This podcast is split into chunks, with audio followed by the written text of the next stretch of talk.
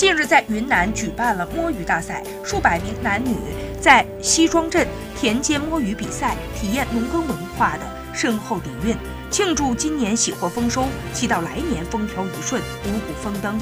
随着裁判的一声令下，数百名男女一起下田捕鱼。据了解，摸鱼比赛是在规定的时间内，民众在水中捞鱼最多的为最终的获胜者。